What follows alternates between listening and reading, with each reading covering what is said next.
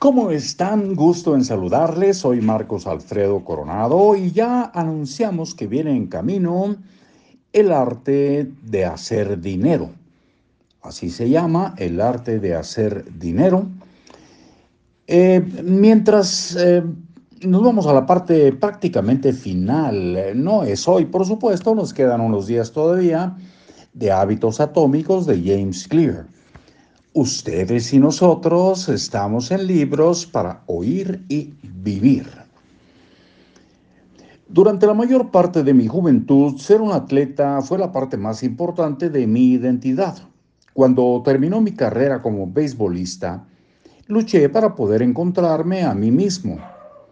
Cuando pasas tu vida entera definiéndote de una forma y esa forma desaparece, entonces quién eres en ese momento? Los veteranos militares y ex empresarios reportan sentimientos similares. Si tu identidad está envuelta en una creencia como soy un gran soldado, ¿qué sucede cuando tu servicio termina y tienes que volver a casa? Para muchos dueños de negocios su identidad equivale a algo parecido Ah, ¿soy el director ejecutivo o soy el fundador? Si has pasado cada minuto trabajando en tu negocio, ¿cómo te sentirías después de vender tu compañía? La clave para mitigar estas pérdidas de identidad consiste en redefinirte a ti mismo de tal manera que mantengas importantes aspectos de tu identidad incluso si tu rol particular cambia. Soy un atleta. Se convierte en soy la clase de persona que es fuerte mentalmente y ama los desafíos físicos. Soy un gran soldado. Se transforma en soy el tipo de persona disciplinada, confiable y excelente para trabajar en equipo. Soy el director ejecutivo. Se traduce en soy el tipo de persona que construye y que crea cosas. Cuando se elige de manera efectiva una identidad, puede ser flexible en lugar de debilitadora. Como el agua que fluye alrededor de un obstáculo, tu identidad trabaja con las circunstancias cambiantes en lugar de trabajar en su contra. La siguiente cita del Tao Te Ching encapsula estas ideas perfectamente.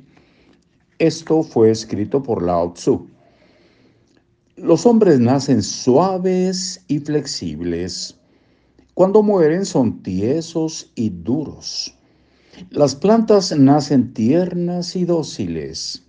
Cuando mueren son frágiles y secas.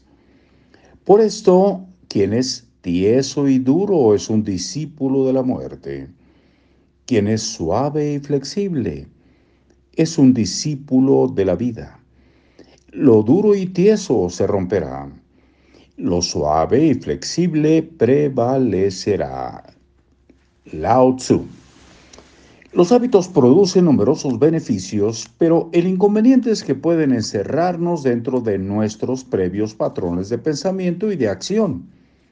Incluso cuando el mundo está cambiando a nuestro alrededor, nada es permanente. La vida está cambiando constantemente. Así que necesitas verificar periódicamente para ver si tus viejos hábitos y creencias todavía te sirven. La falta de conciencia de uno mismo es un veneno.